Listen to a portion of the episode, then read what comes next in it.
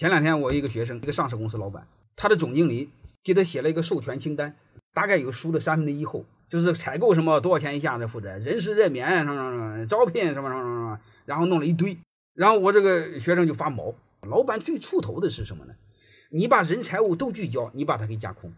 你真正明白的是，老板这一摊子虽然我做，人财物底层还是你管，都取得了你的授权，这叫智慧，叫反其道而行之。背后有小人搞你的时候，你搞不了，你所有事都给老板汇报过，而且很多是老板派来的人，千万别满脑子心思就是要人权、财权、事权，然后屁事不干，正事不干，你这样死的一定很快。因为太多的老板的狗腿子，天天给他汇报工作。别说上市公司上百人、上千人，三个人在一起就有江湖，就有政治斗争，现状很无奈。